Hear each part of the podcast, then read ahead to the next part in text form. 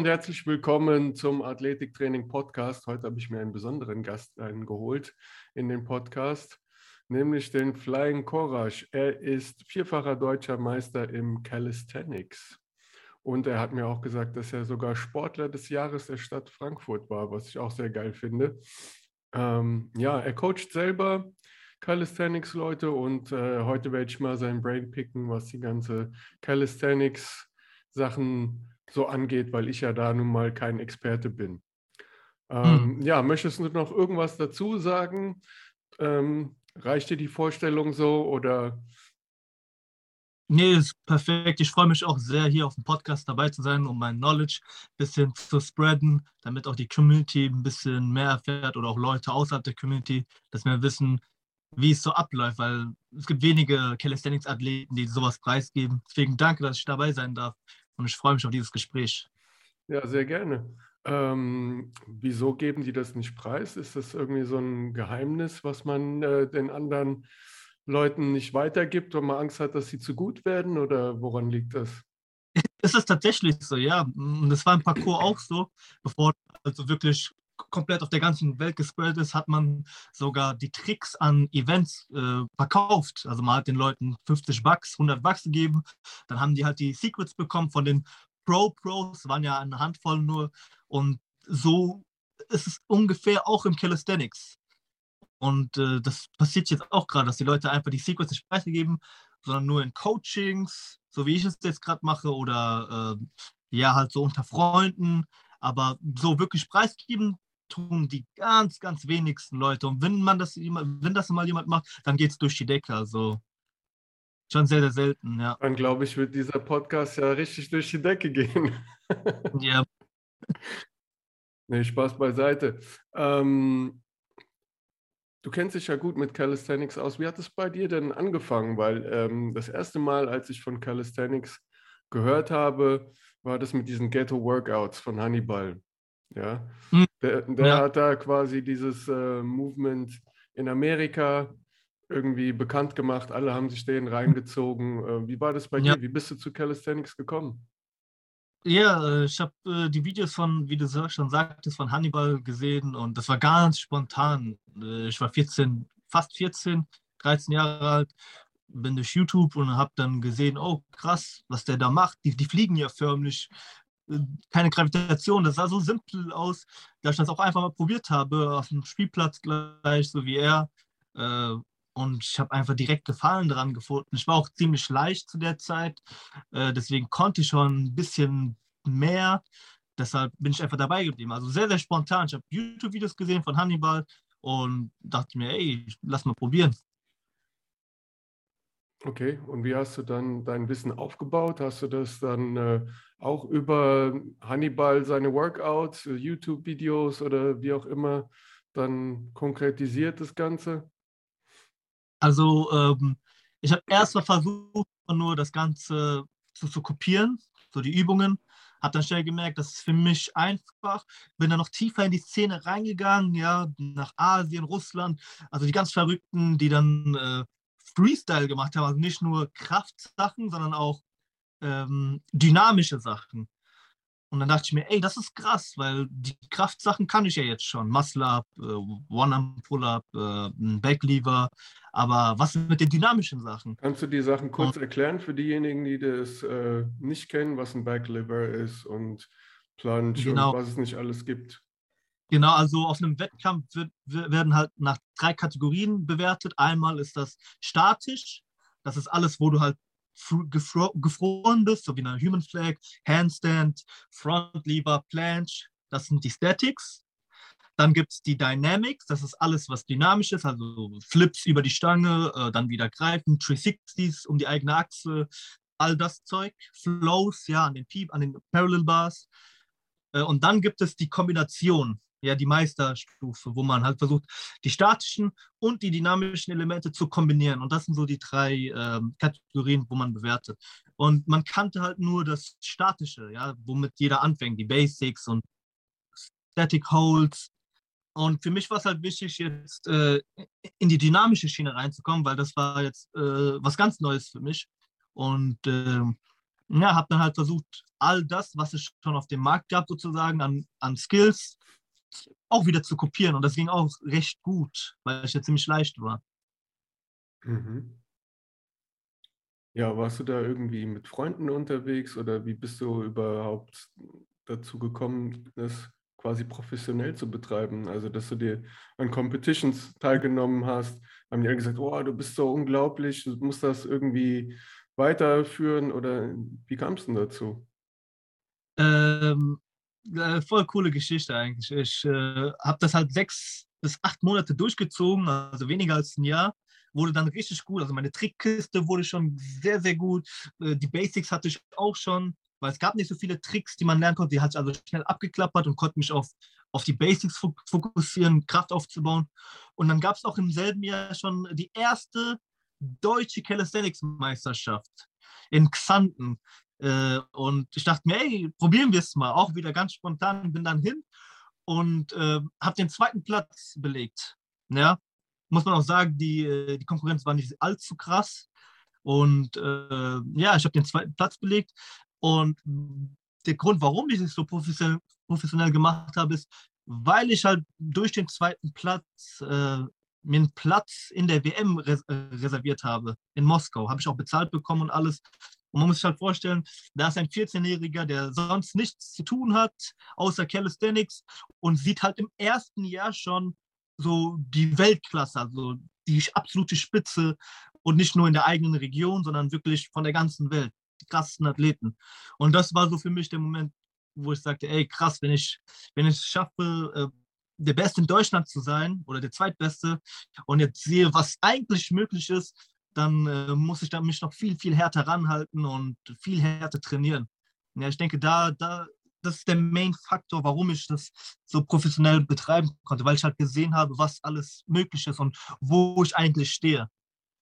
Da warst du 14 Jahre alt, das muss man sich mal auf der Zunge zergehen lassen. Ist ja noch ja, quasi ein genau. Kind, ja, Jugendlicher. Dann ähm, nach Moskau einfach fliegen. Das war geisteskrank, aber ich habe den Sport halt so sehr geliebt. Ich dachte mir, ey, alles oder nichts. Danach gab es auch viel Stress äh, mit Eltern. Äh, ich habe auch in einer Wohngemeinschaft gelebt, ey, da, Polizei und wieso bist du abgehauen? Äh, das war ein Riesenthema, aber es hat sich alles im Ende noch gelohnt, weil ich dachte mir, ey, diese Erfahrung hätte ich sonst nie gekriegt und auch jetzt kann ich rückblickend sagen, es war es wert all diesen Stress in Kauf zu nehmen und da abzuhauen. Okay, jetzt, jetzt äh, tun sich ganz viele Fragen in meinem Kopf auf. Mhm. Ähm, du warst 14 Jahre alt und bist alleine ohne deine Eltern nach Russland. Yes. Brauchtest du da kein Visum? Wie bist du da überhaupt ins Land gekommen? Also, dazu muss ich sagen, ich äh, habe zu der Zeit nicht zu Hause gewohnt, sondern äh, in der Gemeinschaft, also in der, äh, im Jugendheim. Und äh, da musste ich die Erlaubnis von einem Erzieher holen. Mhm. Und äh, natürlich war es ein Nein.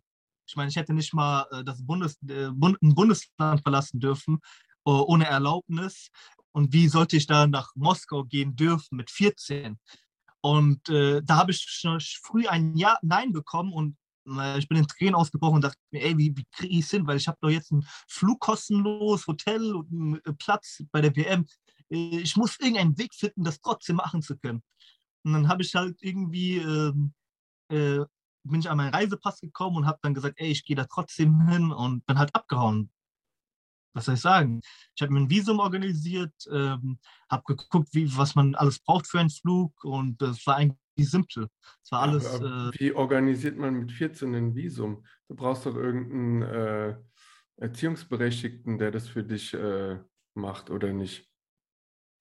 Also die Organisation, also die Federation hat mir geholfen aus Russland, die die WM, äh, die, die WM ähm, organisiert. Und dann gab es auch nochmal den ähm, CEO von Baristi Workout, ich weiß nicht, ob dir das mm, was ja. sagt.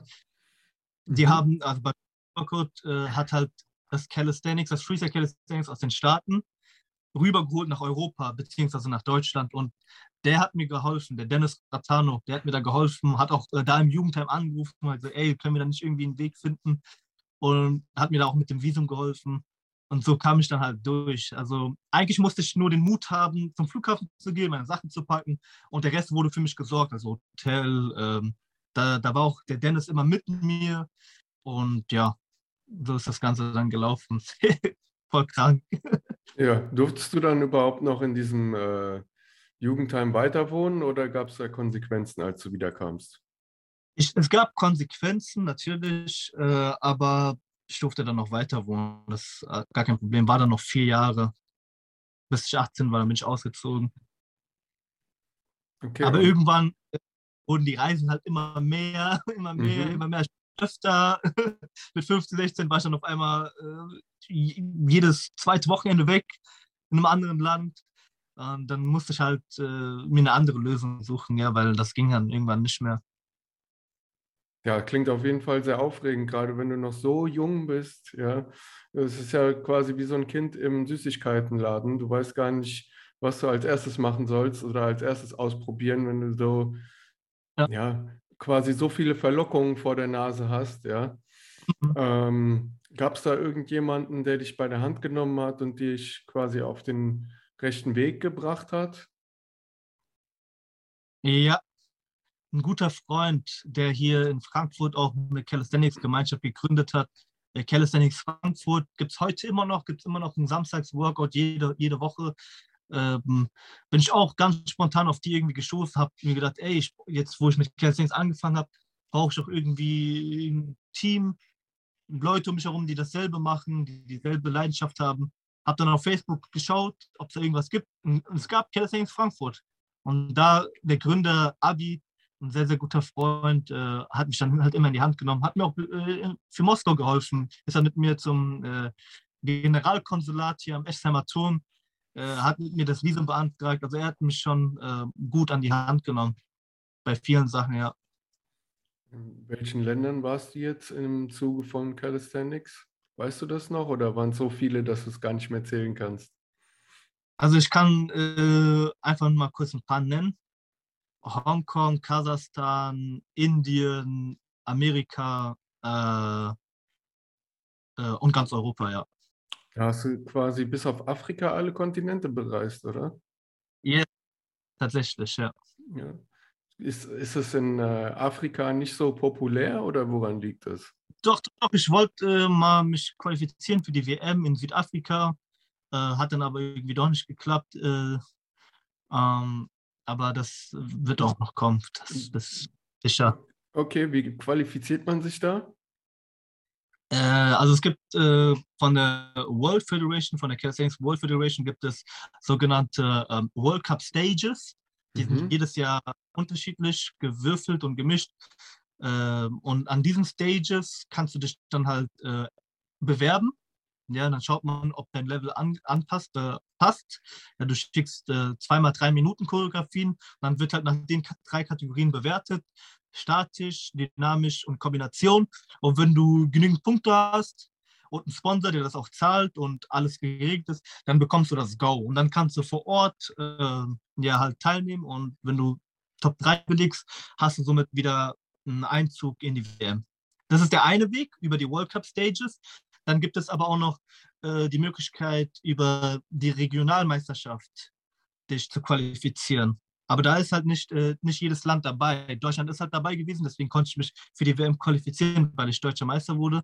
Mhm. Ähm, aber für andere Länder, wie zum Beispiel Brasilien, äh, in Amerika, dann gibt es halt so Stages in New York, Miami, LA und da musst du dich dann halt qualifizieren, ja. Gibt es auch Preisgelder oder ist es eher so, dass es Mittlerweile gibt es Preisgelder. Äh, zu meinen Zeiten war es noch so, dass du äh, eine Trophäe nur gekriegt hast und äh, dann schauen musstest, ob du jetzt mit Sponsoren oder irgendwie sonst mit deiner Reichweite dein Geld verdienst. Äh, aber mittlerweile kriegst du auch Preisgelder also zwischen 5.000 bis 10.000 Euro, ja. Auch für diese Qualifikationsturniere oder nur für die großen? Auch für die Qualifikationsturniere mittlerweile. Aber da kommt es auch wieder darauf an, äh, in was, äh, wo, du, wo, du, wo du lebst, ja. Mhm. Was willst du denn? Das ist jetzt immer eine interessante Frage, wenn man äh, zurückblickt. Aber was würdest du einem 14-Jährigen, der in einer ähnlichen Situation ist wie du, raten, wie der äh, an, zu einem Profi werden kann? Also der ist jetzt 14, hat gerade damit angefangen, hat da total Gefallen daran und sagt, ey, das, das ist ein Sport, mit dem möchte ich mal Geld verdienen. Wie kann er da hinkommen? den Tipp, den ich ihm geben würde, ist, go all in und hör auf dein Herz. Lass den ähm, zweifelnden Verstand beiseite und folge deinem Herzen. Ja. Das ist, was ich getan habe. Und das hat sich als richtig erwiesen. Äh, natürlich, äh, mein Verstand hat hier und da immer gesagt, äh, nein, tu das nicht. Und ey, was wird mit dir passieren, wenn du nach Moskau fliegst oder sonst wohin? Äh, was soll mit dir passieren? Wie, wie willst du weiterleben? Ganz viele Fragen und Zweifel der, der, Verstand ist ja zweiflerisch und in der Dualität. Und wenn, wenn der 14-Jährige äh, es schafft, den Verstand beiseite zu lassen und einfach nur dem Herzen zu vertrauen, dann hat er alles richtig gemacht. Dann wird er schon äh, einer der Besten werden. Ja, ich meine jetzt aber eher so trainingsmäßig. Ähm, wo soll er sich seine Informationen holen? Ähm, wie soll er das Ganze aufbauen? Welche Turniere sollte er besuchen? an welchen Vorbildern sollte er sich orientieren, etc. Mhm. Mhm. Äh, er sollte auf jeden Fall. Außer dir natürlich als Vorbild. Er sollte auf jeden Fall schauen, wer im Land der Beste ist oder die Besten mhm. und sollte diesen Leuten folgen und sich einfach nur an deren Maßstäbe orientieren.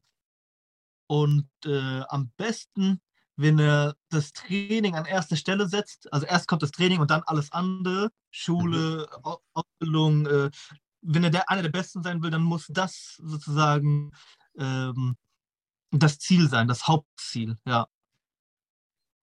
Ja, heutzutage, oder was heißt heutzutage, in Deutschland oder in westlichen Ländern, da liegt halt die Ausbildung immer an erster Stelle. Und ähm, ja. Du würdest sagen, dann wird es schwierig, da irgendwann mal ein gutes Profiniveau zu erreichen.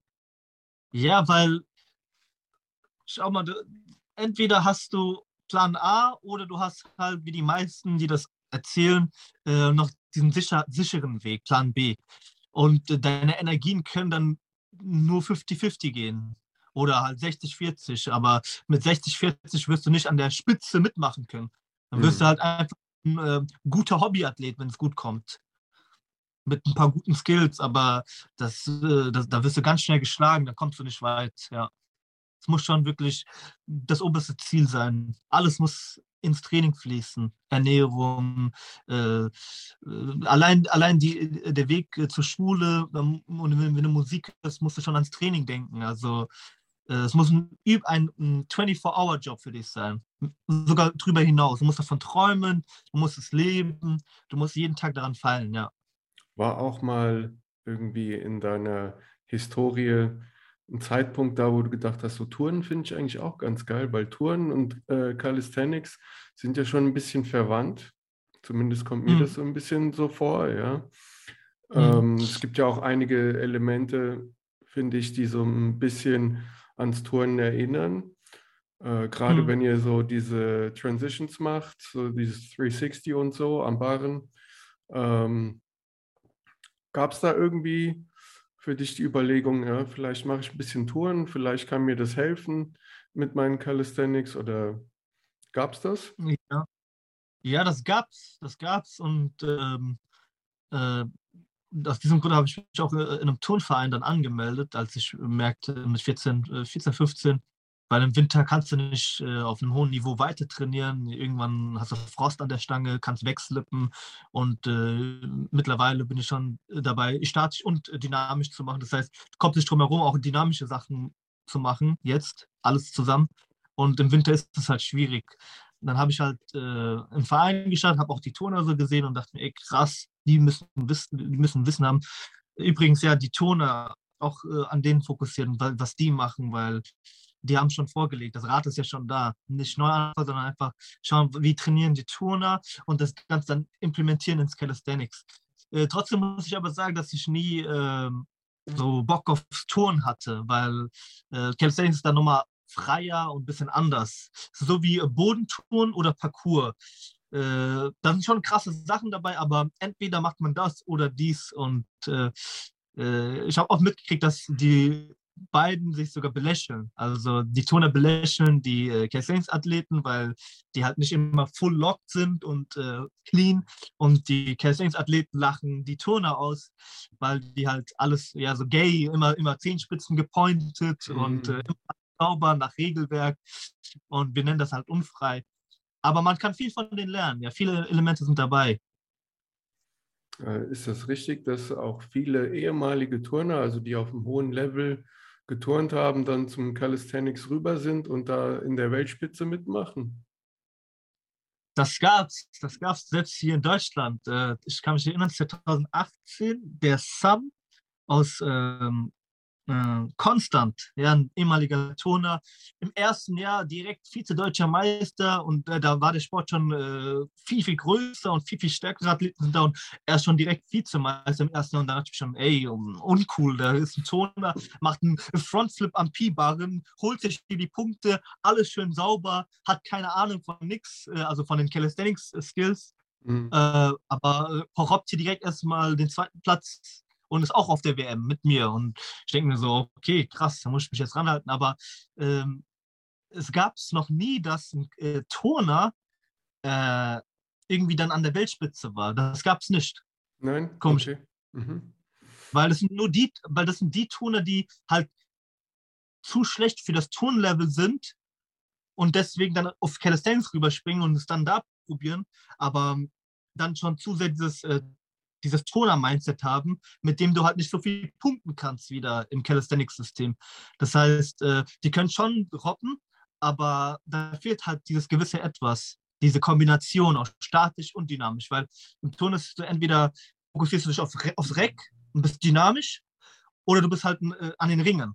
Ja, es gibt mhm. ganz, ganz wenige in Turnen, die äh, eine Goldmedaille im Reck kriegen und dann noch Silber äh, äh in den Ringen die sind ja eher so, dass man sagt, okay, zum Beispiel Fabian Hambüchen ist äh, Reck, also dynamisch, und äh, Juri van Gelden aus Holland ist der Lord of Rings, statisch. Aber bei uns in Kelsey ist es so, dass wir beides kombinieren. Ja, ich hatte da irgendwann mal ähm, was gehört, dass ehemalige Turner, also die wirklich in der Weltspitze nicht mehr gut genug sind, ja, sich dann im Calisthenics versucht haben und da ziemlich gut mitgemacht haben. Aber vielleicht bin ich da auch falsch informiert. Hm, also ich persönlich habe nie jemanden äh, da auf der WM mhm. gesehen. Ne? Was sind denn die Sportarten, wo die meistens herkommen? Oder fangen die alle rein die, mit Calisthenics an? Die Kann ich mir kaum vorstellen. Nur, also die Besten haben nur Calisthenics gemacht. Es gibt auch okay. einige Breaker, äh, einige Parkour-Athleten, mhm. aber die sneaken kurz mal rein und sind dann noch schneller weg als die Turner. Aber die, die gut sind, haben mit Calisthenics angefangen und niemals was anderes. Das ist echt so. Wie ist es denn mit Krafttraining und Gewicht machen im Calisthenics? Ähm, überlegen sich überhaupt äh, Calisthenics-Athleten sowas? Weil in der Regel, ähm, wir hatten ja schon mal in unserem Vorgespräch da kurz drüber geredet, es gibt nun mal einen Vorteil, je dünner du bist, je leichter du bist. Ja. Jedes Pfund, was du mehr auf dem Körper hast, merkst du sofort. Aber um stärker zu werden, musst du auch mal mehr essen. Ja. Musst du auch mal deinem Körper mehr Energie geben. Ähm, wie ist mhm. da diese, diese Überlegung bei den Calisthenics-Leuten? Sagen die, ah, auf gar keinen Fall esse ich mehr, ja, Hauptsache ich werde irgendwie stärker? Oder überlegen die wirklich, ja, vielleicht ein bisschen Muskeln hier und da aufbauen, das könnte mir weiterhelfen. Äh, es ist tatsächlich so, dass die Leute, die, äh, die Pro-Athletes auch jetzt äh, in höhere Gewichtsklassen gehen, weil mittlerweile äh, ist der Sport so groß, dass es Ge Gewichtskategorien gibt. Also Featherweight World Champion, Heavyweight World Champion. Das wusste ich nicht. ja, das ist aber halt nur in Amerika so. Mhm. Und, und in der Welt nicht? Nee, nur in Amerika. Es gibt zwei ganz große Organisationen. Einmal die World, äh, World Calisthenics Federation aus Russland und dann gibt es äh, die äh, aus, aus USA. Und die haben halt äh, noch Weight Categories, was viele befürworten. Und da bekommen auch die Verlierer Cash. Also nicht nur der erste Platz, sondern auch äh, der Verlierer. Mhm. Und auch äh, bei dem Man Tournament, wo 16 Athleten im K.O.-System mitmachen, werden alle bezahlt. Und da versuchen die Leute tatsächlich äh, höher zu steigen. Also die Weltmeister im Leichtgewicht, äh, zum Beispiel der Tony Gaste aus äh, Mexiko, der will jetzt äh, in die Middleweight und der baut gerade richtig gut auf. Also es ist eine sehr, sehr neue Sache. Und äh, dass Weshalb? Gibt es da mehr äh, Gagen oder warum ist da die Motivation, dass er, dass er in die andere Gewichtsklasse will? Äh, ja, der, der, es gibt natürlich erstmal mehr Gagen und äh, der ist einfach motiviert. Der denkt sich, ey, ich bin hier Weltmeister, dann komme ich hoch und ratter die anderen auch noch. Weißt du? Äh, Es ist aber sehr, sehr neu. Ungefähr zwei Jahre, zwei Jahre maximal, dass es noch so Weight Categories gibt, äh, wo man dann halt äh, schaut, dass man mehr Muskeln zu sich nimmt. Das mache ich jetzt auch gerade. Ich bereite mich gerade vor auf LA, äh, Mhm. für die Fit. Ähm, und da bin ich auch im Middleweight. Muss ich 72 Kilo auf jeden Fall erreichen. Deswegen funktioniert es gerade gut mit dem Leg Workout. Ja, Wie sind denn die äh, Kategorien? Bis wie viel Kilo gehen die denn? bis 90 Heavyweight, ja. Heavyweight ist bis 90 und dann, was kommt davor? Da, das muss ich nochmal schauen, das weiß ich jetzt nicht mehr Okay. genau. Das nicht mehr genau. Was ist, wenn du 100 Kilo wiegst, dann bist du out of order, darfst nicht mitmachen. Äh, ich, ich, ich denke ich eigentlich schon, aber hinten der äh, auf, auf, so, auf so einen krassen Wettkampf geht und da irgendwelche Sachen macht.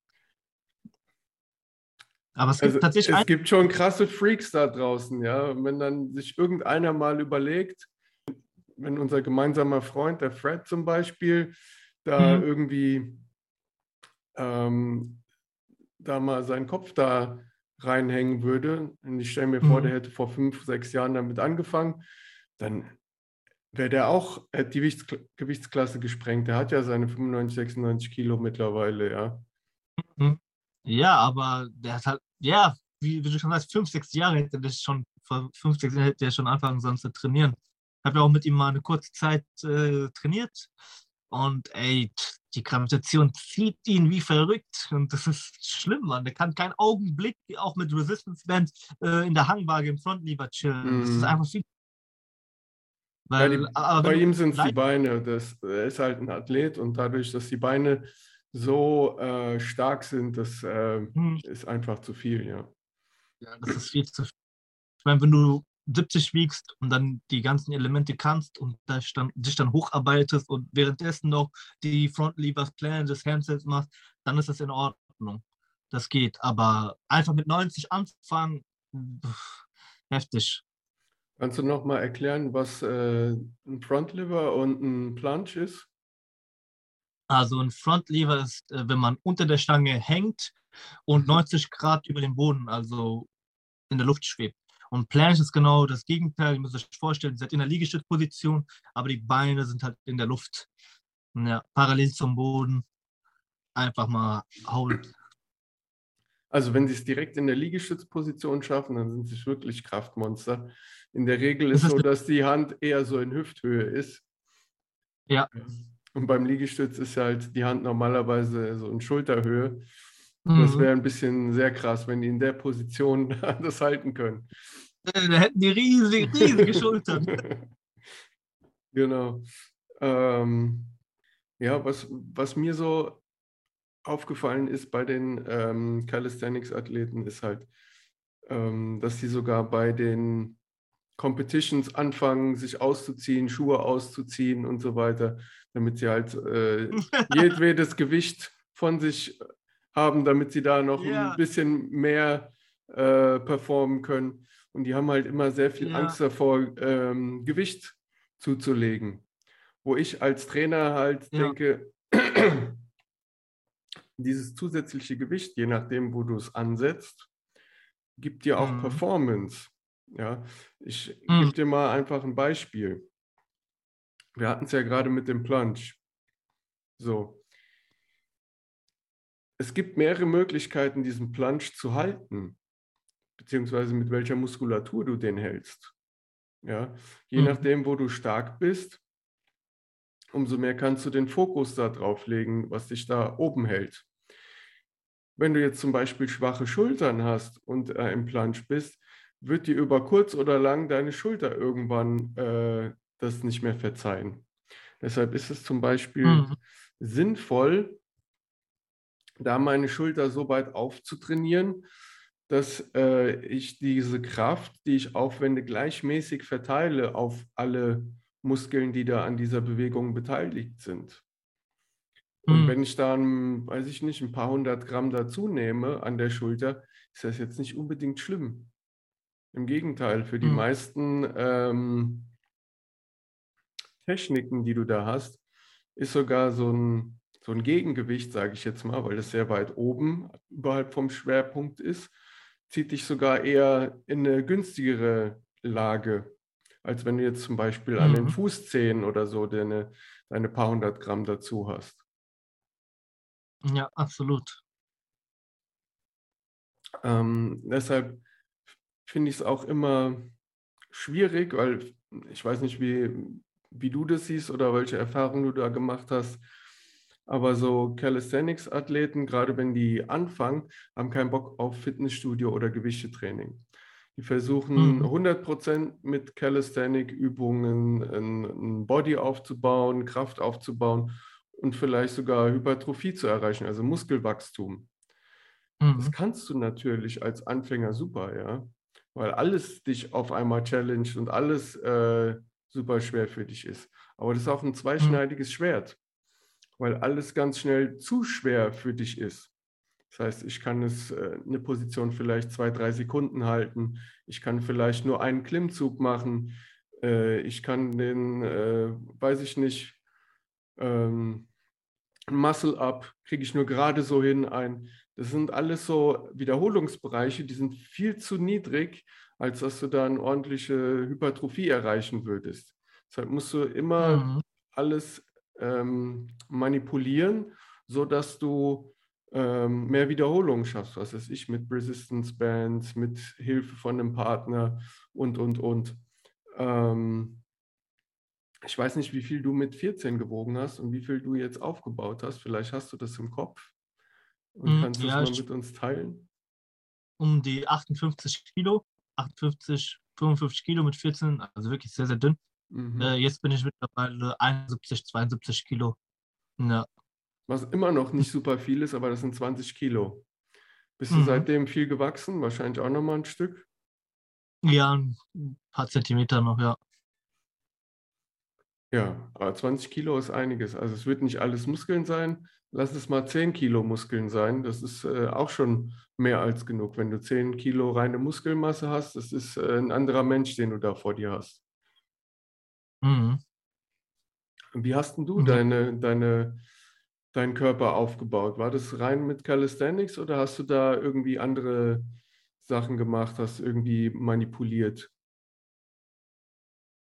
Äh, ich habe tatsächlich nicht manipuliert. Äh, ich wünschte, ich hätte es aber mit dem Wissen, das ich heute habe.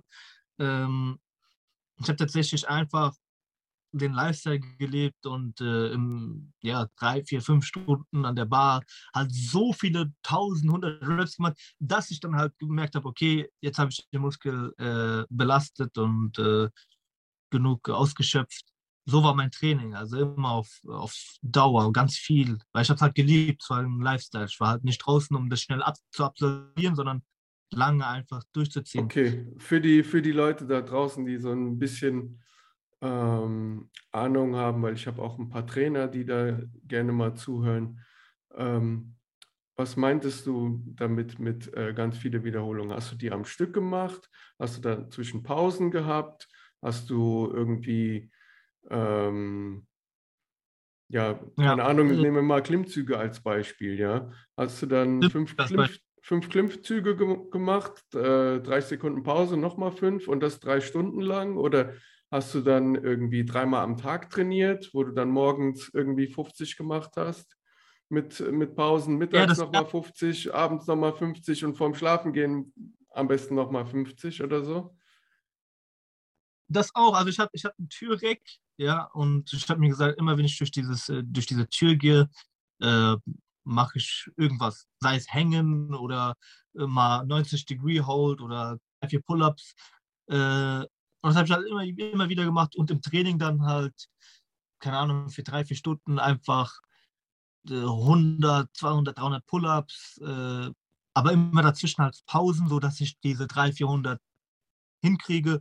Dann die Front Wie viele hast du am Stück gemacht davon? Am Stück?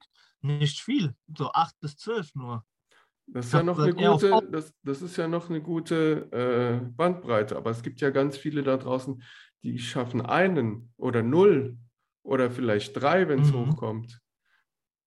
Was, mhm. was, was sollen die denn machen?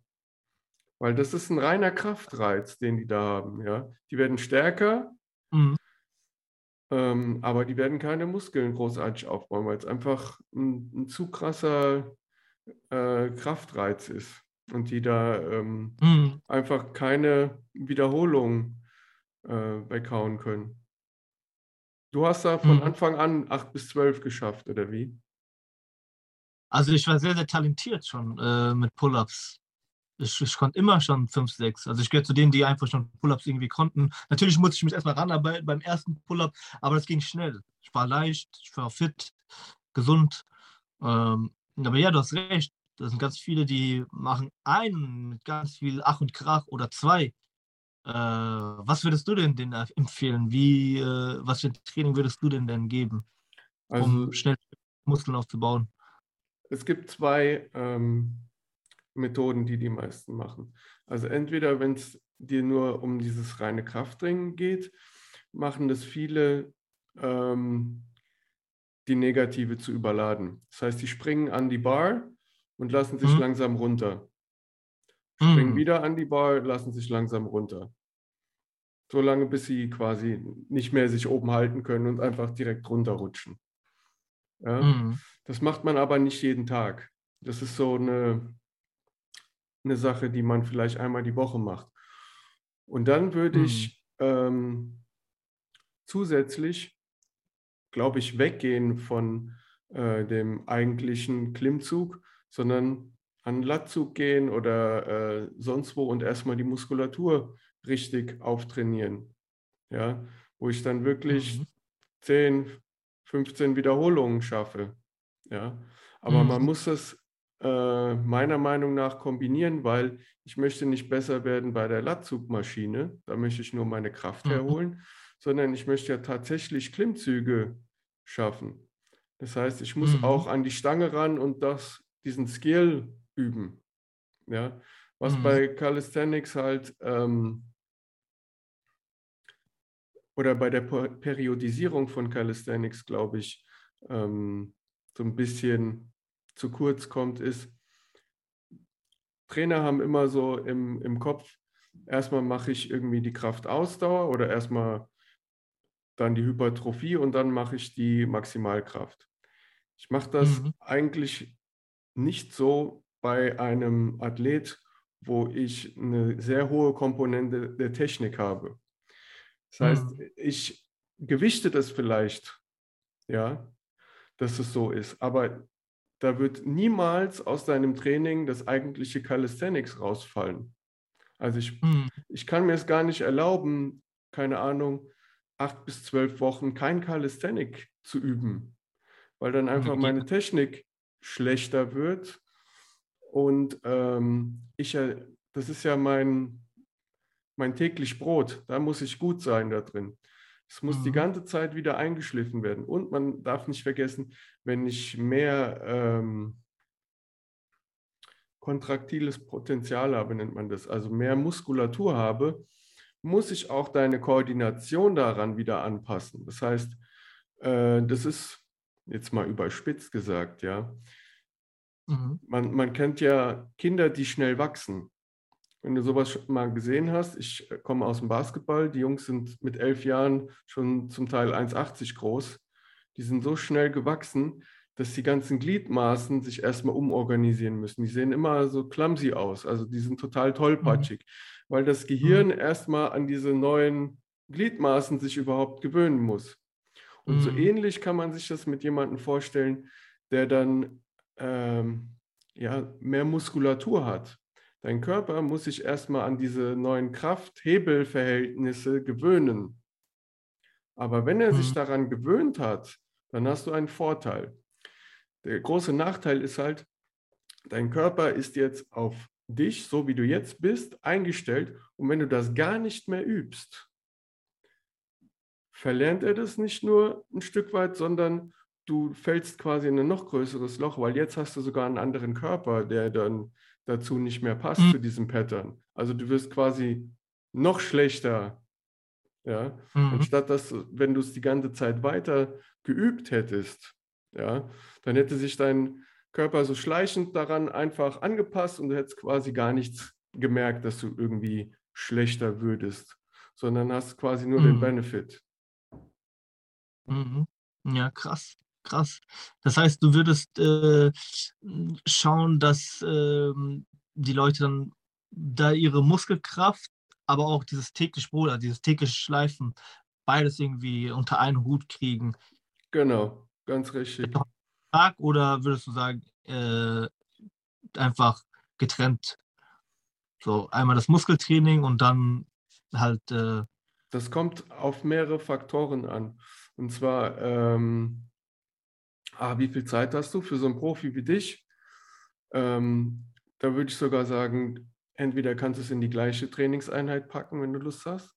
Das heißt, du machst erstmal Mhm. deine Techniken, wenn die nicht zu anstrengend sind. Weil so ein Plunge zum Beispiel, den würde ich nicht jeden Tag machen, ja. Äh, Weil Mhm. es auch für die Bänder und so viel zu anstrengend ist, ja.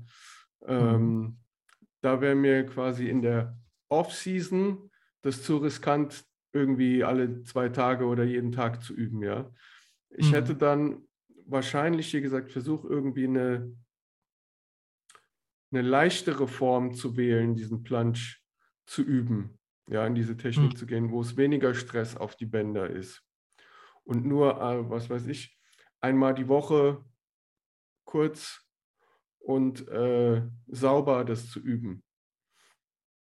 Ähm, das Gute ist, was auch ähm, ein Bekannter von mir, der Andy Bob, ähm, untersucht hat, wenn du Krafttraining machst, wenn du Schnelligkeitstraining machst und so weiter, das kannst du alles in eine Einheit packen und Mhm. äh, das beeinflusst sich nicht wirklich miteinander. Das heißt, du kannst am Anfang deines Trainings, das ist die Wichtigkeit daran, da musst du immer frisch in das Training gehen.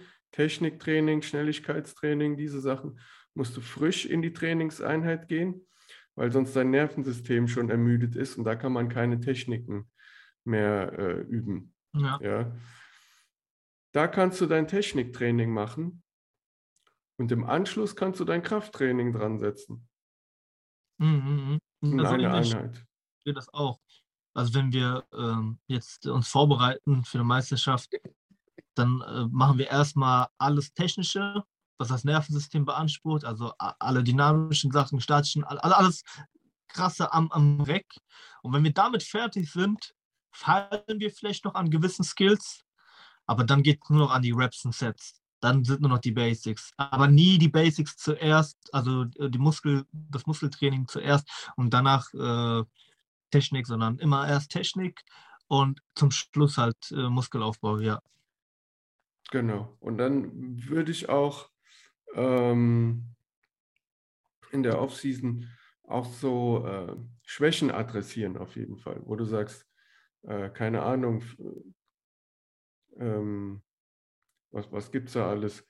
Wenn du jetzt das Umsetzen machst bei, ähm, wie heißen die, wenn du dich da oben auf das Pull-ups, nee, sind das Pull-ups? Nee, das sind keine Pull-ups, wie heißen die nochmal? Wo du auf das Reck hochgehst. Muscle Äh, Up. Muscle Up, Dankeschön. Wenn du zum Beispiel diese Transition-Phase von einem Muscle Up nicht, nicht kannst, dass du dann guckst, liegt es dann an meinem Pull-Up oder liegt es äh, vielleicht an der Phase, wo ich mich oben abdrücke, ja? Oder Mhm, liegt es mhm. an dem Transition-Ding, an dem Transition-Teil, ähm, dass ich an solchen Sachen dann feile, ja? Äh, wenn ich einfach nicht genug Kraft habe beim, beim Pull-up und mich nicht weit genug hochziehen kann, dass ich da äh, am Lat arbeite oder vielleicht am Bizeps, vielleicht ist es ja das, das allerletzte Stück, wo ich nicht richtig hochkomme. Mhm. Ähm, dass ich sowas adressiere. Ja, und die Technik, wie gesagt, die muss, die muss immer sitzen. Die muss immer nebenbei halt äh, eingeschliffen werden. Ja. Das, das ist der härteste Part tatsächlich. Dass, äh, dass du da nicht rausfällst aus der Technik. Selbst jetzt, äh, zehn Jahre dabei, äh, auch kam ja eben aus, aus der Halle. Du, du musst halt immer dabei bleiben. Was, aber auch äh, in den statischen Elementen, also statisch und dynamisch. Da musst du immer, immer wieder mal rein, immer wieder mal äh, probieren, machen. Ansonsten fällst du da ganz schnell weg. Sehr, sehr undankbarer Sport. Was ist denn zum Beispiel bei, bei, bei Muscle-Ups? Ähm, mhm. Wie versuchst du dich da noch zu verbessern? Machst du dann die Übungen weighted oder ähm, machst du einfach ganz viele Wiederholungen davon? Oder mhm. versuchst du irgendwie was ganz Neues zu kreieren? Ich, ich kenne mich da nicht so gut damit also, aus. Wenn ich, ich persönlich mache weighted dann, weighted Pull-Ups, mhm. weighted High Pull-Ups, dann auch äh, weighted äh, mit weniger Gewicht Muscle-Ups. Und wenn das mit dem weighted vorbei ist, gehe ich dann ran und mache die schwersten Muscle-Ups, die sozusagen machbar sind. Und zwar no Kip, no nothing, also gar nichts mit den Hips, ganz straight, so wie auch auf dem Wettkampf. Kein False Grip, weil du damit sonst den äh, Weg verkürzt, sondern Was wirklich. Ist ein False Grip? Äh, äh, der Hand, Handball liegt auf der Stange. Mhm. Sehr vorteilhaft, weil du dann einen, erstmal einen kürzeren Weg hast und dann in der Dip-Position gar nicht mehr diesen, diese Übergangsphase überspringst. Also wenn dein Pull high mhm. genug ist, kannst du es einfach überspringen und bist dann schon im Dip. Und die Reibung geht erstens weg und du kriegst nach dem 8., 9., 10. Muscle nicht noch diese Handschmerzen. Die können auch einen hindern, dann noch weiter zu trainieren. Und du übergehst das Ganze. Aber ich mache es halt so, dass ich, äh, meine Hände sehr abgehärtet, dass ich den, schwer, den schwersten Grip nehme, den es gibt, da meine Muscle-Ups mache, no Kip, no nothing. Und wenn es härter wird, gehe ich dann immer mehr in den False Grip, bis ich dann wirklich Close Grip bin und äh, im False Grip dann, dann somit habe ich halt den kürzesten Weg und mache dann, dann noch meine Muscle-Ups. Äh, und wenn die dann nicht mehr gehen, dann gehe ich an die Reps. Also dann mache ich nur noch die Dips, nur noch die Pull-Ups, vielleicht mal ein paar Negatives, aber äh, eigentlich dann nur noch die Reps, ja, die Pull-Ups und äh, die Dips. Also ich mache es ganz schwer und dann mache ich die Weights weg und mache dann den schwersten Grip. Und wenn die dann nicht mehr funktionieren, mache ich dann äh, den False Grip Muscle Up und danach kommen nur noch die Reps, Dips, Pull-Ups. Warum machst du das Ganze? Um deine Handgelenke zu stärken oder deinen Grip? Oder was ist da der Hintergrund? Also der Muscle Up ist erstmal leichter und du stärkst deine Unterarme, die du eh brauchst. Mhm. Also Grip alles. Also wenn du dich nicht greifen kannst, ist alles lost. Und äh, mein Unterarm ist auch ist, äh, der stärkste Part äh, an meinem ganzen Körper. Äh, das ist erstmal gut für die Unterarme und wie ich halt gesagt habe, du ähm, umgehst halt diese Umschwungsphase. Ja, du bist halt hier schon und bist dann halt mhm. direkt in der Dip, statt hier noch mit den Schultern und den Armen da rumzuwackeln. Du bist halt kontrollierter einfach, was die Übung angeht. Machst du dann auch spezielle Kraftübungen nur für, für den Grip oder für die Unterarme oder ähm, ja, machst du das immer quasi passiv mit, indem du solche Modifikationen machst?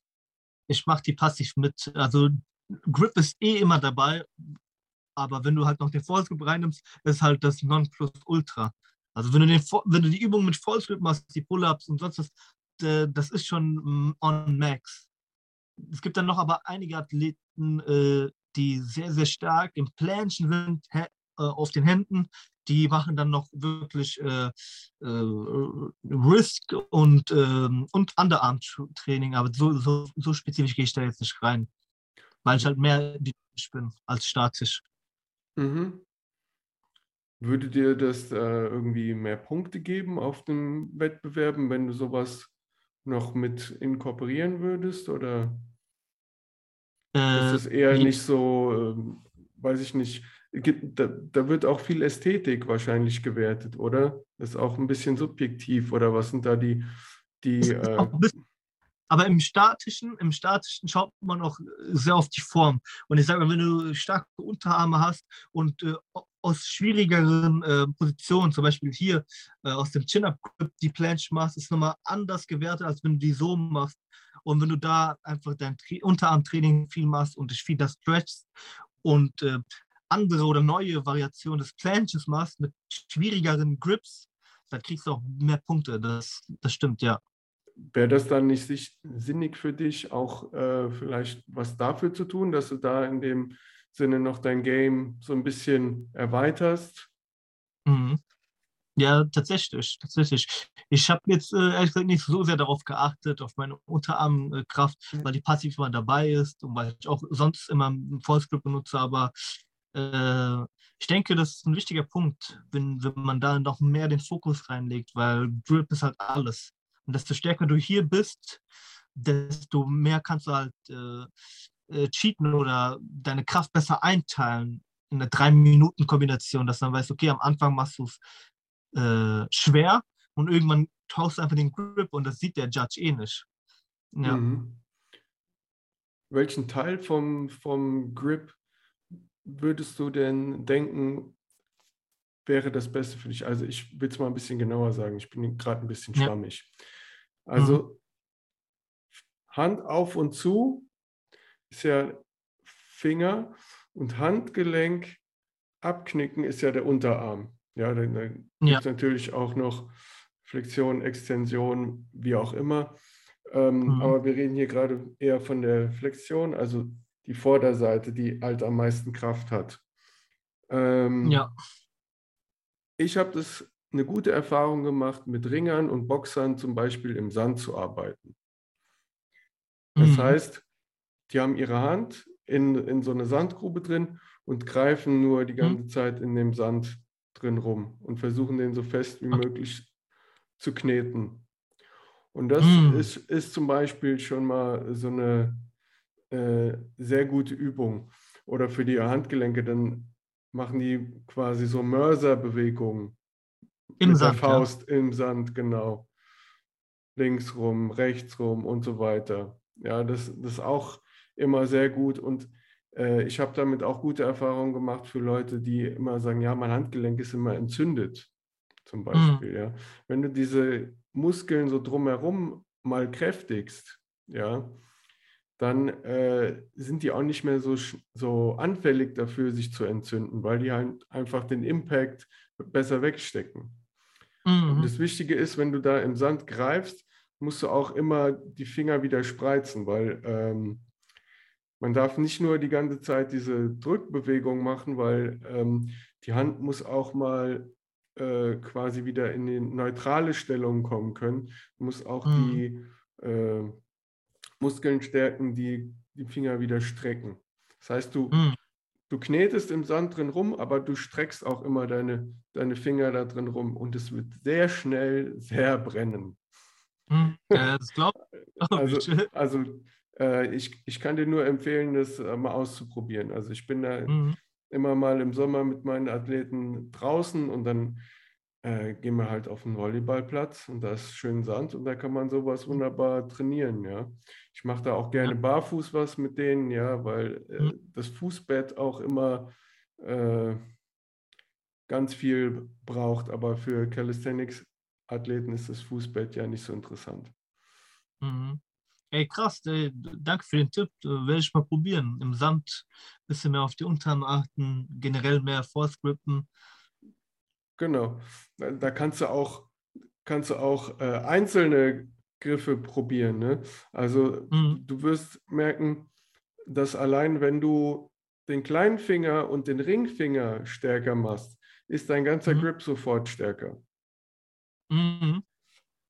Ganz einfach aus dem Grunde, weil deine drei Finger hier, äh, Mittelfinger, Zeigefinger und Daumen, die stärksten mhm. sind.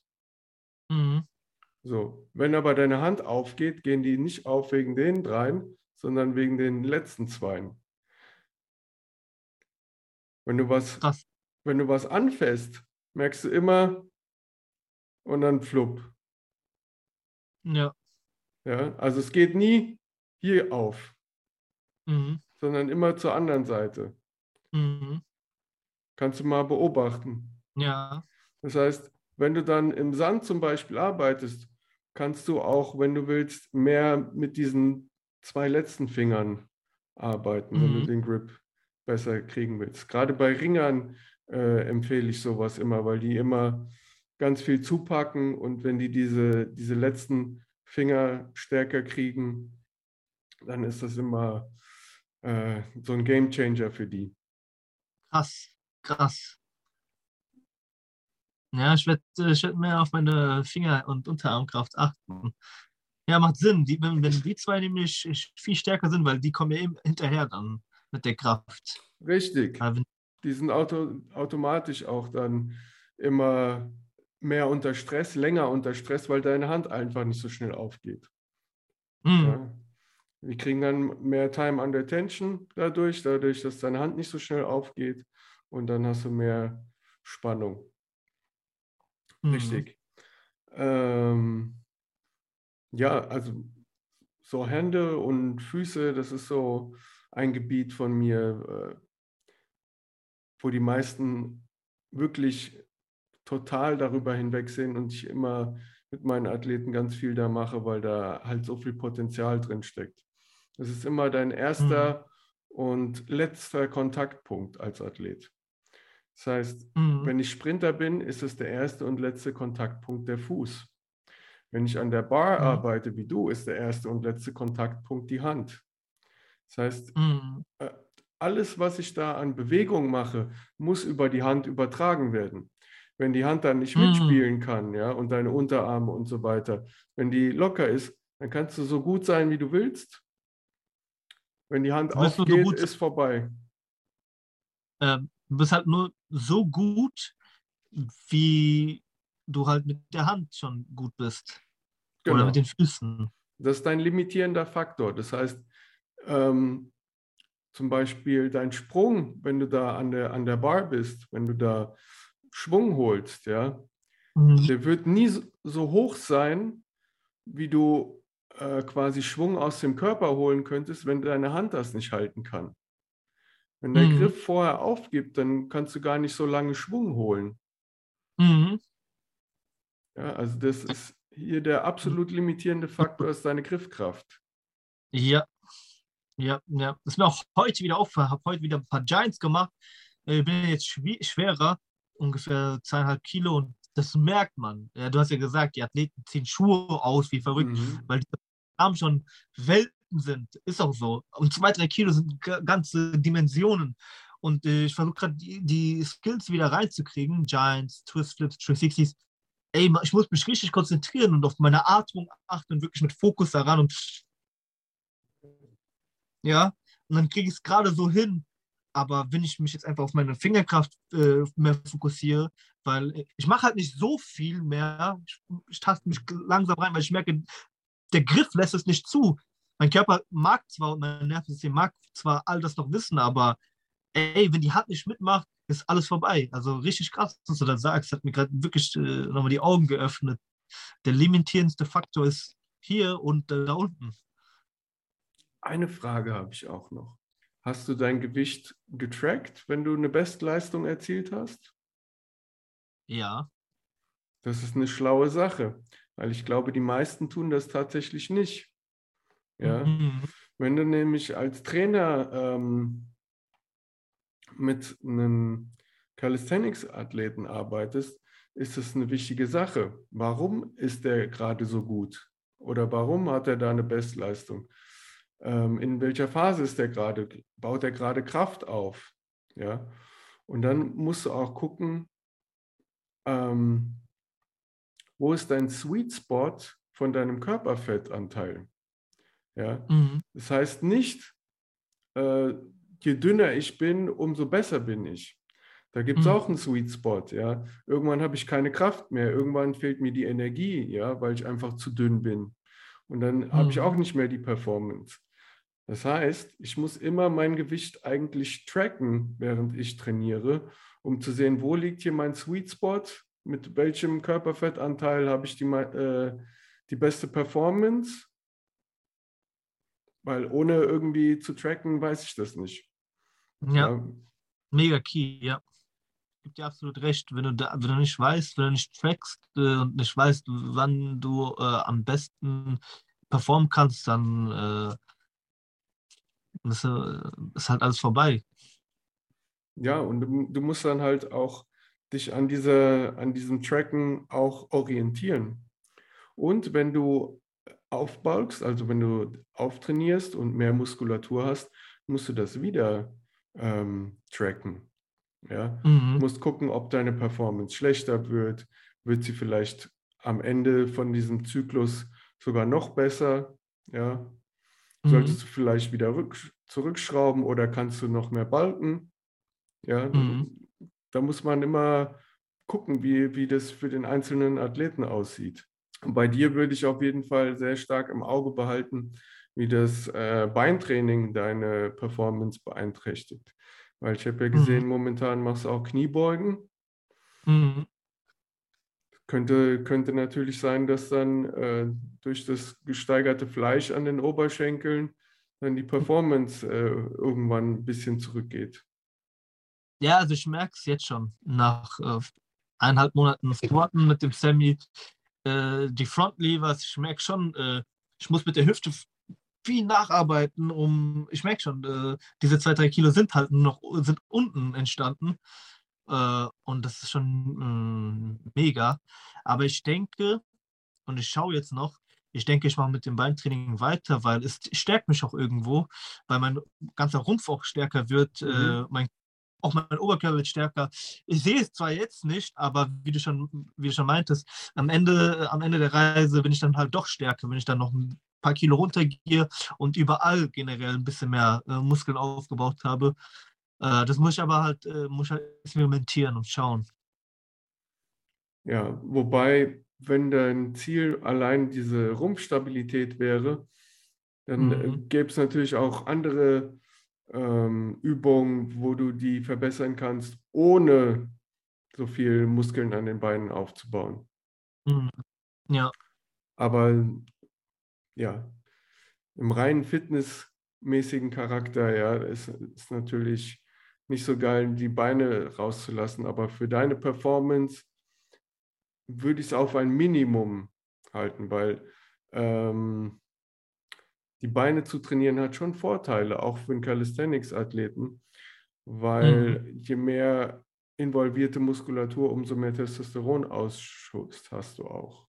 Ja. mhm. Ähm, Das merke ich, ey.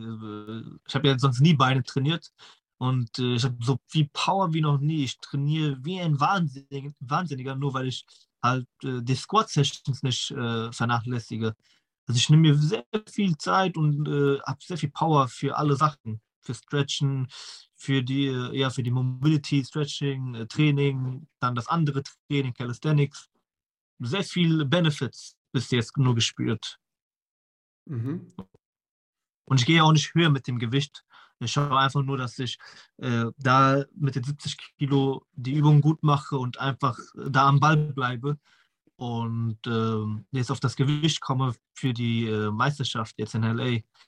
Ja, ich habe ja sch- sch- dir und dem Sammy auch gesagt, dass wenn du wollen würdest, würdest du locker mehr Gewicht äh, bewegen können, aber das ist schon gut so, dass du da äh, dich auf die Technik fokussierst. Mhm. Ja, macht einen riesen Unterschied. Hat letztes Training hat mir der Sammy noch mal ein paar äh, Sachen gesagt und auf einmal war das richtig schwer und anstrengend. Also Ja, ich habe ja äh, ihm nochmal so eine kleine Technikeinheit Ja. gegeben. die noch zu spüren. Ja, ähm, ich weiß nicht, ob er es dir erzählt hat, aber der war danach erstmal out of order. Der konnte, der konnte sich überhaupt nicht mehr Schau, bewegen, der Arme. Ja. Was ich auch bei ähm, Calisthenics-Athleten sehe, also besonders die ähm, Leute, die nicht mehr Anfänger sind, sondern schon leicht fortgeschritten, also nicht wirklich die Profis, ähm, die sind halt sehr stolz darauf, dass sie gewisse Übungen schon können. Aber Mhm. für mein Dafürhalten ähm, können die die noch nicht gut genug oder was heißt, technisch gesehen können sie die, aber die haben noch nicht das Muskelkorsett und die Kraft, um da ständig in diesen Übungen zu leben. Ich gebe dir mal ein Beispiel.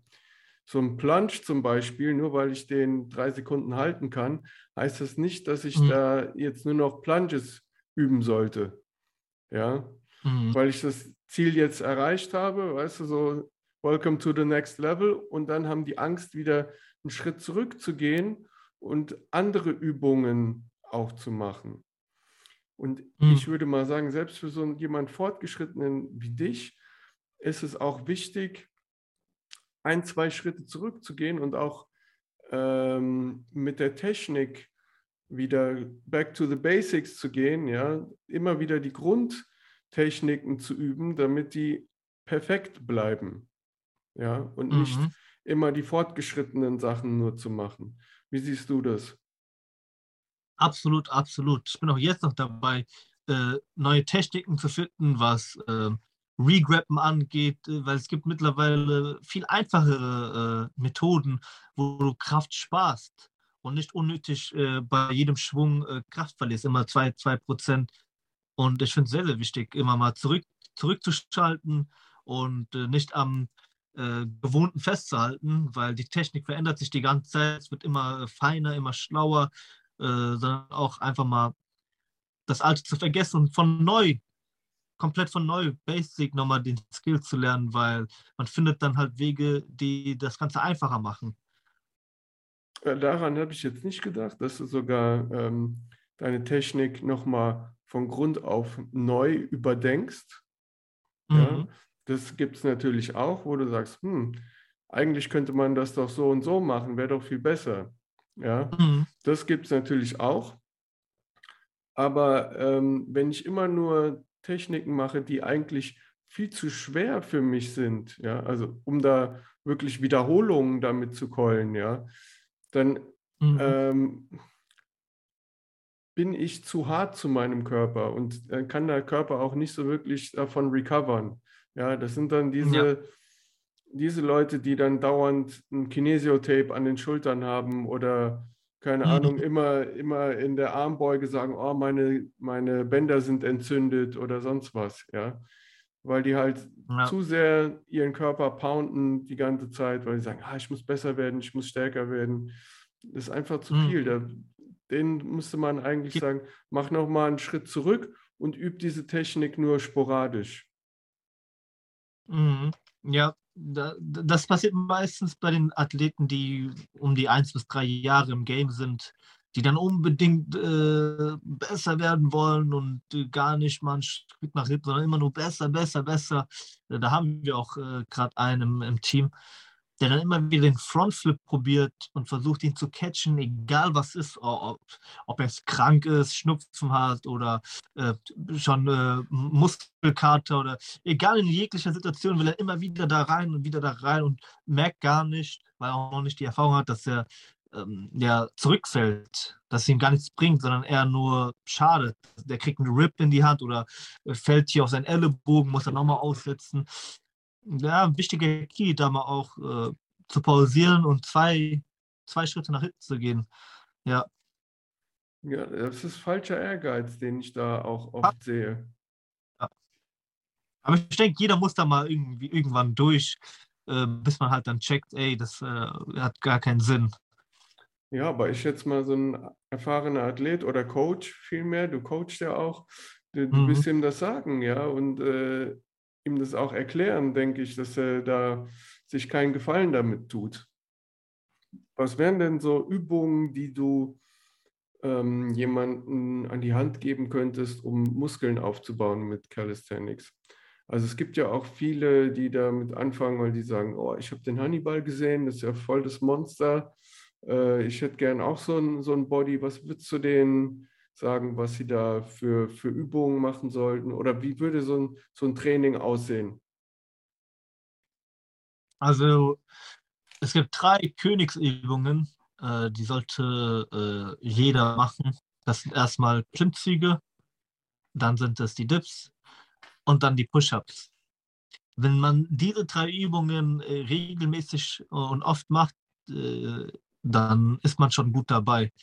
Dann kann man aber auch noch äh, fortschreiten und sagen, okay, ich fokussiere mich auf den Core-Bereich, unter den Rücken, weil das kommt halt danach. Äh, wenn du halt obenrum überall die Stärke hast, sind es halt noch diese kleinen Muskeln, wie am unteren Rücken, die dich dann halt zum Fliegen bringen, ganzer Core-Bereich, äh, kannst dann auch viel ähm, ja, Leg Raises machen, Winch, äh, Scheibenwischer, mega, mega Übung für den ganzen Core-Bereich, weil du hängst auch, passt auch, das heißt, deine Grifftechnik ist immer dabei. Also Pull-Ups, Dips, Push-Ups, klar. aber dann halt ganz viel für den Chor, äh, aber dann am besten hängend. Dann hast du Mhm. halt zwei Klatsche. Das empfehle ich äh, den Meister. Also so viel Zeit wie möglich äh, an, an der Straightbar und danach an den Dipbaren. Je Okay, mehr und- Zeit du ist für den ganzen oberen Körper, also ganz kompletter Rumpf, Arme, desto besser. Immer die Hände mit involvieren, immer wieder, immer wieder. Deswegen habe ich auch diesen Türek hier und sage mir selbst, ey, egal was ist, hängen, irgendwas, ein bisschen stretchen, äh, Isometric Holds, aber immer irgendwas, wo du an der Stange bist. Und die Trainingsfrequenz wäre dann, keine Ahnung, würdest du dann sagen, mach das jeden Tag oder jeden zweiten oder Ich würde ich würd tatsächlich sagen, jeden Tag. jeden Tag? jeden Tag, jeden Tag etwas, weil äh, du, du brauchst das. Du musst wirklich äh, äh, eins mit der Stange sein.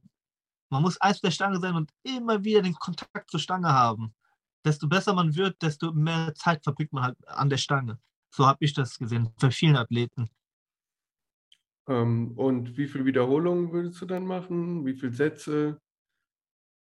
Äh, also Wiederholungen immer von 8 bis 12, schön sauber und Sätze auch 3 bis 5. Muss man halt individuell schauen. Äh, wenn, es zu, wenn es zu wenig ist, äh, also wenn es zu schwer ist, Resistance Bands, aber so, dass es halt immer noch schwer genug ist. Wenn es zu leicht ist, mit Extra Weights, sei es an Fußgelenk, zweieinhalb Kilo, das reicht schon. Also wenn du die Core-Übungen und, die Pull-Ups machst mit zweieinhalb Kilo, äh, also fünf Kilo, zweieinhalb Kilo auf jeder Seite, mega krass. Also zwei Dinge. Die erste Sache, jeden Tag das Ganze zu üben, ist eine gute Sache, weil je öfter du das lernst, dein, äh, äh, dein motorisches Lernen, je öfter du das anschaltest, umso besser wirst du. Ist ganz Mhm. klar. Und dann auch mal. Aber für einen Anfänger, das jeden Tag drei bis fünf zu machen, das wird nicht funktionieren. Ja, das Weil- funktioniert. Genau, weil ähm, dem musst du so ein Microdosing geben. Das heißt, äh, der macht dann vielleicht einen Satz jeden Tag von allen Sachen. Ja, Mhm. so drei bis fünf Sätze wird nicht funktionieren, weil der hat dann den Muskelkater des Grauens.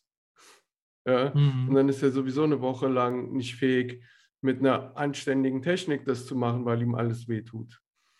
Mhm. Ähm, je öfter du das machen kannst, umso besser für dein motorisches Lernen. Ähm, aber für einen Muskelaufbau, wenn, wenn das wirklich das Ziel ist, nur Muskeln aufzubauen, hätte ich gesagt, mach's mal dreimal die Woche oder so. Ja, Mhm. und, dann, und dann schau mal, wie das weitergeht. Aber unter dem Hintergrund, wie du das machst als Profi, ist das auf jeden Fall ein sinniger Plan. Ja, Mhm. dass man da jeden Tag an der Technik feilen muss. Ja, ja.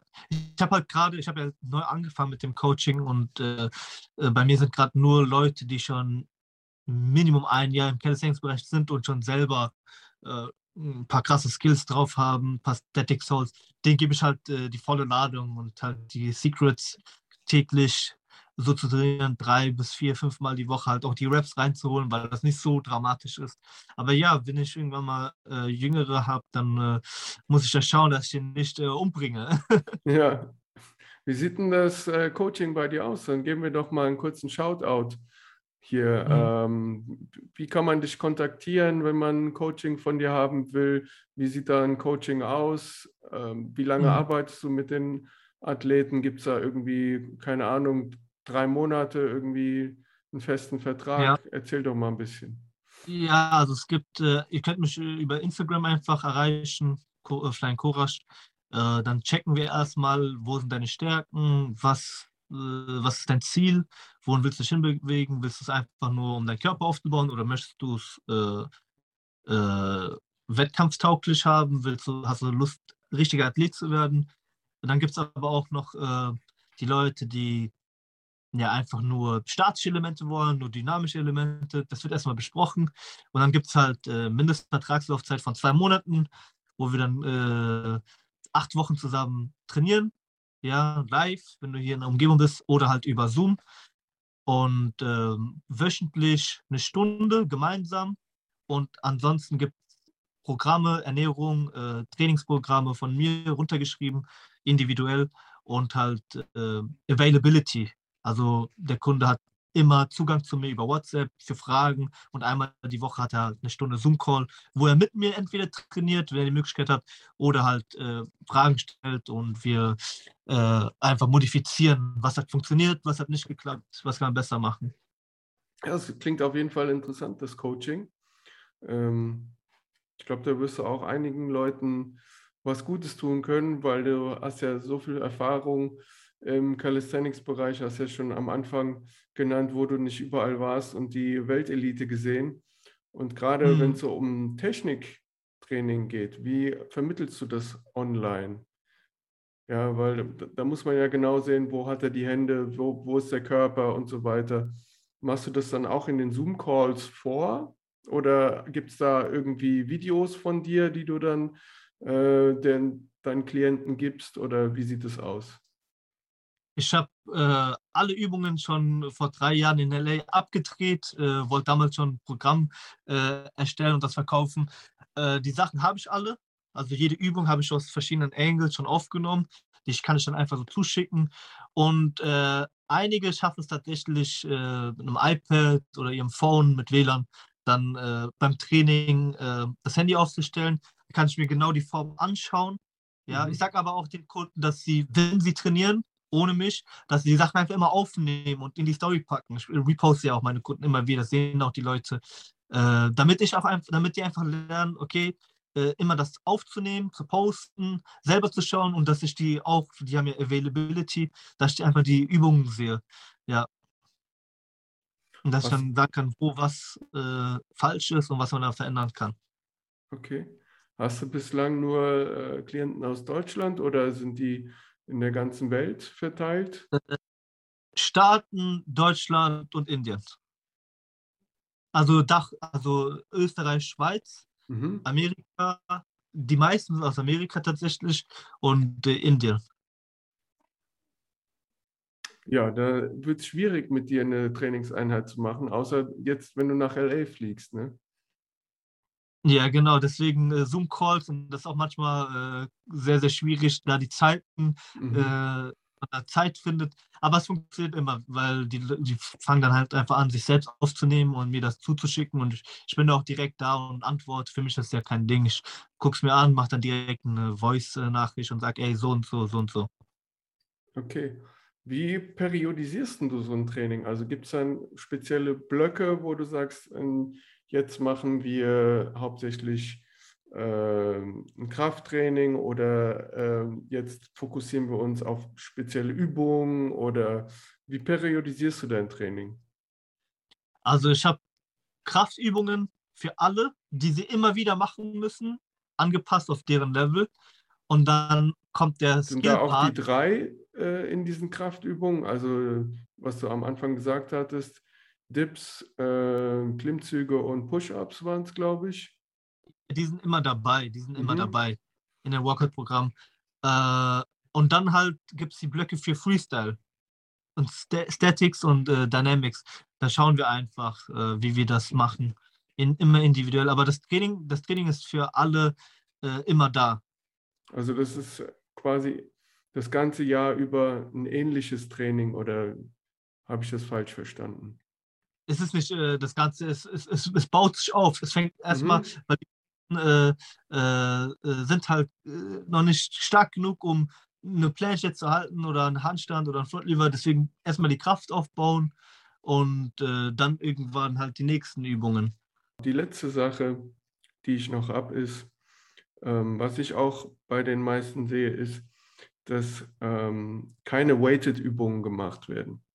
Das heißt, mhm. ähm, Sagen wir jetzt mal, jemand möchte 50 Klimmzüge schaffen. Mhm. Ja, Gedankenspiel. Ich weiß nicht, im Calisthenics ist, glaube ich, nicht so, dass du äh, 100 Klimmzüge schaffen musst oder so. Das ist, glaube ich, mhm. ziemlich egal.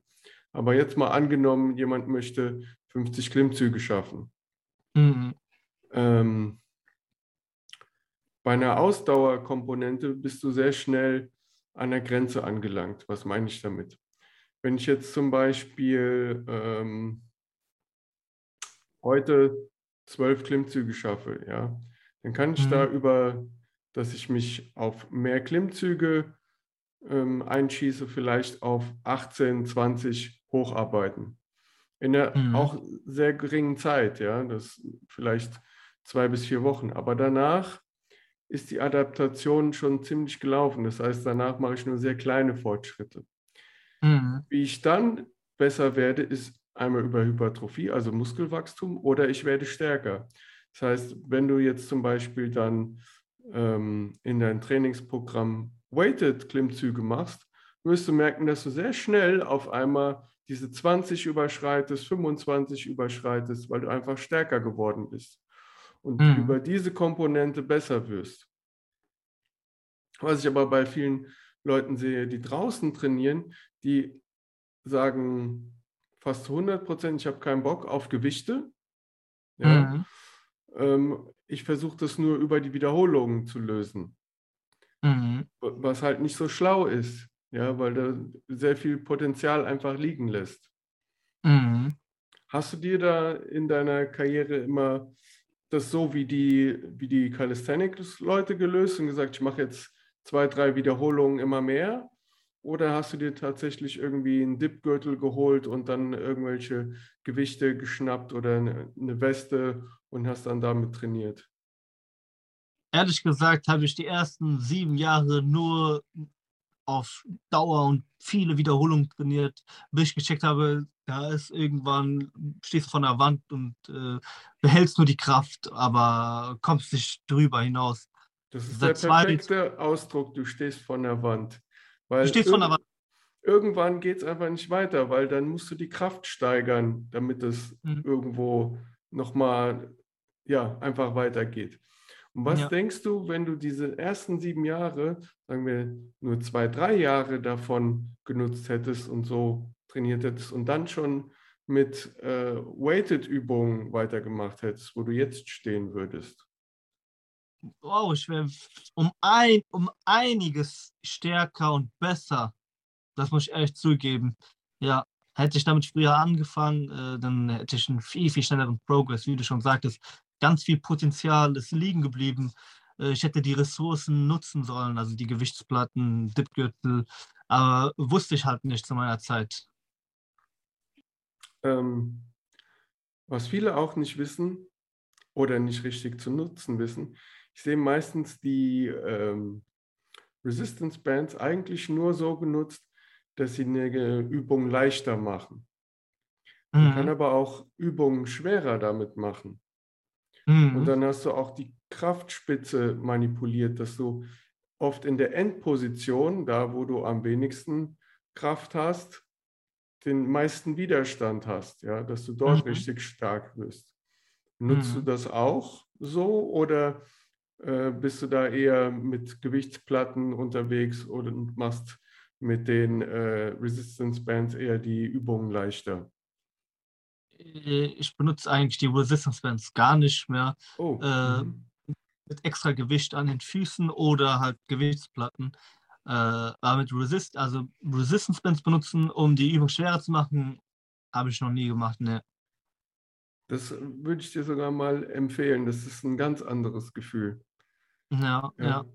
Also ich habe es mal gemacht, dann wirst du halt am Muscle-Up am, am, mehr, am meisten beansprucht oder äh, beim Pull-Up, wenn es dich nach unten zieht. Äh, aber ich habe es nicht wirklich durchgezogen. Ich habe es nur mal probiert, ja. Genau, der Muscle-Up ist, ist so eine Paradedisziplin, die ich mit einem mit so einem Resistance Band tatsächlich machen würde, weil die schwerste Komponente, wenn du da gerade diese Transition hast und hoch willst mhm. und dass es da schwer wird, ist für so jemand, der so fortgeschritten ist wie du, eigentlich Gold wert. Mhm. Ja, weil ich da, wenn du dann nämlich das Resistance Band irgendwann wegnimmst, dann fliegst du da hoch. Mhm. Ja, das fühlt sich an, als wenn du, keine Ahnung, ja, als wenn das Pipifax ist. Mhm. Und ich weiß auch nicht genau, ihr macht auch äh, Handstand-Push-Ups, oder? Macht ihr die nicht? Mhm. Ja, ja, doch da würde ich das auch zum Beispiel nutzen, ja, dass du dann die Handstand-Push-Ups mit so einem Resistance-Band machst, ja, wenn du da äh, in die Streckung der Arme gehst, ja. Mhm. Das macht auch Sinn. Oder wenn du es im Fitnessstudio machst, ist natürlich auch sehr geil, wenn du ähm, Overhead Press machst, also mit so einer Stange Mhm. über den Kopf, Mhm. Dass du das auch mit Resistance Band zum Beispiel machst, dass du diese Lockout-Phase am, am meisten überlastest, ja. Mhm. Krass, krass.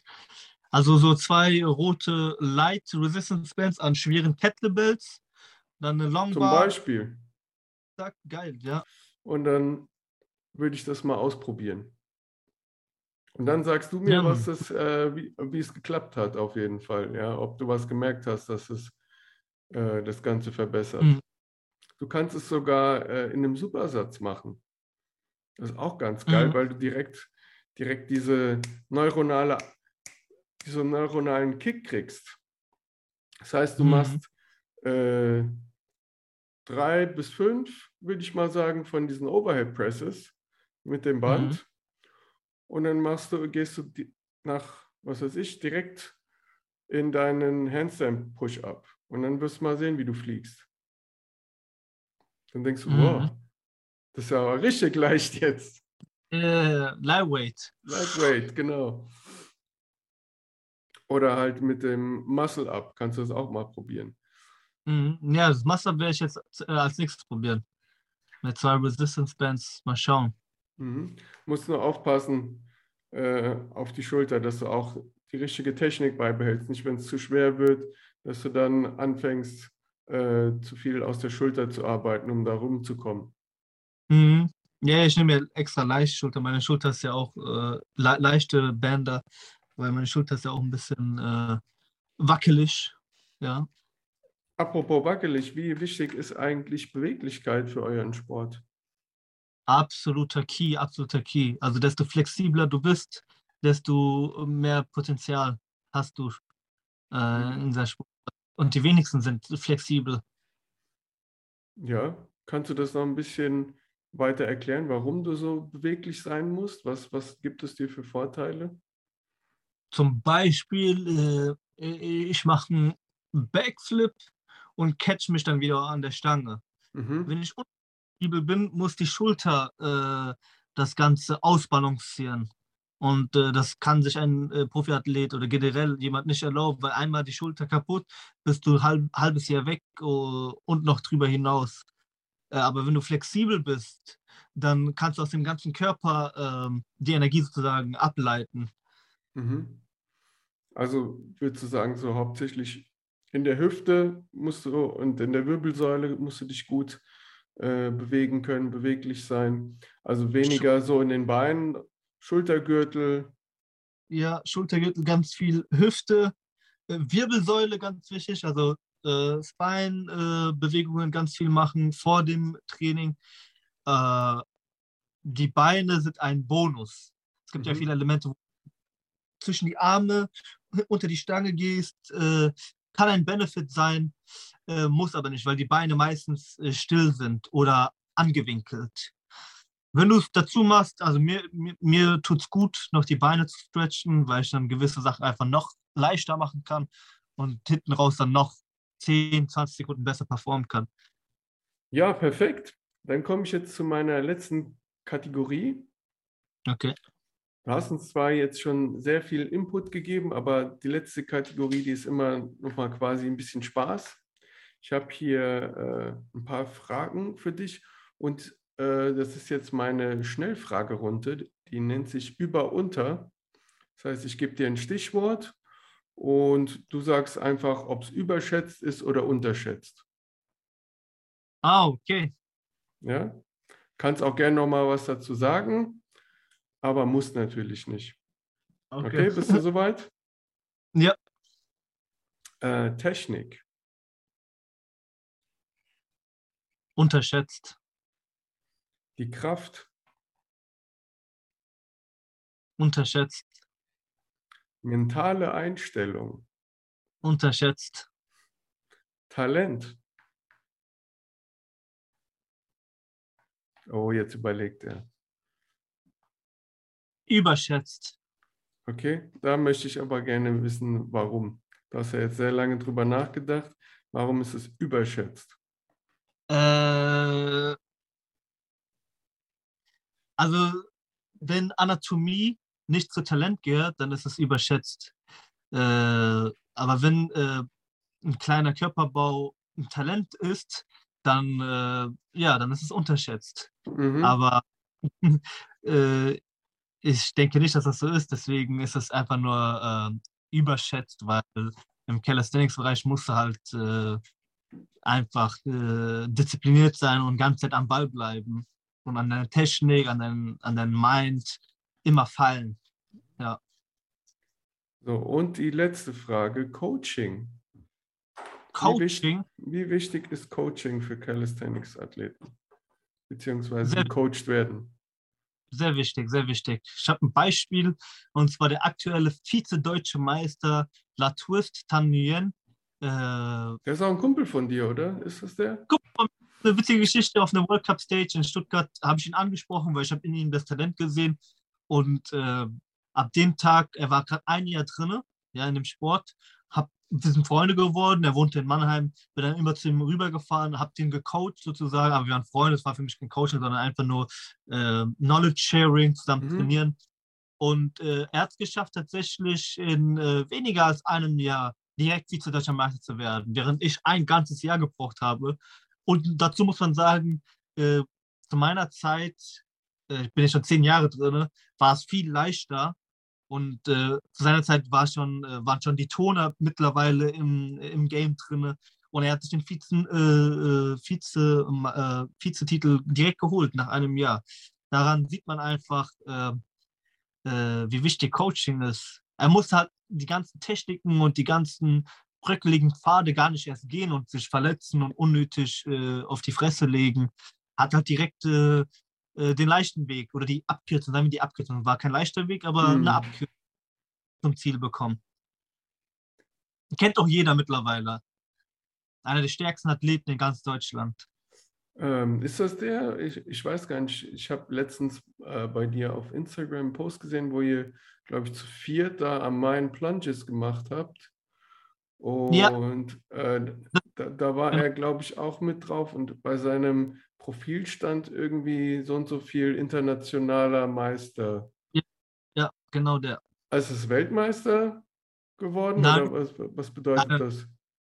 Hier und da äh, erste Plätze belegt, ja. Ah, okay, okay. Ja, der ist auf jeden Fall auch ziemlich gut, habe ich, hab ich gesehen. Hat mir gut gefallen. Ja. ja. Ja, da sieht man mal wieder, was, was Coaching ausmacht, weil das ist quasi der Shortcut, wenn du jemanden hast, der dir schon zeigen kann, wie es geht und vor allen Dingen die ganzen äh, Fehlerquellen sieht. Ja, also man kann ja auch mhm. vieles mhm. falsch machen, wenn du das nur so von YouTube ab, abschaust. Ja, da siehst du aber nicht, was intern in deinem Kopf abgeht, ja, worauf du achten musst, was du anspannen musst. Du siehst ja nicht zum Beispiel, ob ich jetzt mein Becken gerade aktiv äh, nach vorne versuche zu drehen, damit ich irgendwie aus dem Lever nicht rausfliege. Ja? Mhm. Du siehst einfach nur, dass die Beine vorne sind, aber äh, was für Muskeln du da gerade ansteuerst, das siehst du ja gar nicht. Das weiß nur der Athlet. Und solche Sachen zum Beispiel, ja. Mhm. Oder bestimmte Handgriffe äh, oder sowas, ja. Mhm. Es ist immer Gold wert, wenn du jemanden an deiner Seite hast, der dir da Ratschläge geben kann. Oder, oder ähm, wenn du auf einem, auf einem Wettkampf bist, dir dein Coach sagen kann, was du da am besten für Übungen machst, weil das Kampfgericht das gerne sehen möchte oder so, ja, was die meisten ja. Punkte gibt. Genau. Äh, mit einem Coach hast du direkt schon äh, den Masterplan wie trainierst du vor einer Meisterschaft äh, und äh, was machst du zuerst und was machst du zuletzt, was machst du zwischendurch, damit du halt deine Kraft nicht unnötig wegschmeißt, so wie wir halt ohne Coaches äh, komplett blöd äh, an die Sache rangehen, sondern so smart wie nur möglich. Ganz genau. Ja, Korasch, ich bedanke mich recht herzlich für das Gespräch. Hat mir viel Spaß gemacht. Danke ähm, dir auch. Äh, ich hoffe, dass sich ganz viele Leute äh, bei dir melden werden und ein Coaching von dir in Anspruch nehmen, weil ähm, ja, du hast einfach viel zu geben, viel Erfahrung weiterzugeben und wenn die anderen Coaches alle nur quasi ihre Tricks für sich behalten, hier hast du einen Coach zum Anfassen, der für dich da ist und äh, der dir genau sagt, wo es lang geht. Yes. So, und ihr da draußen, wenn euch die Folge gefallen hat, einmal liken, sharen, auch gerne ein Abo dalassen und wir sehen uns in der nächsten Folge. Bis dahin.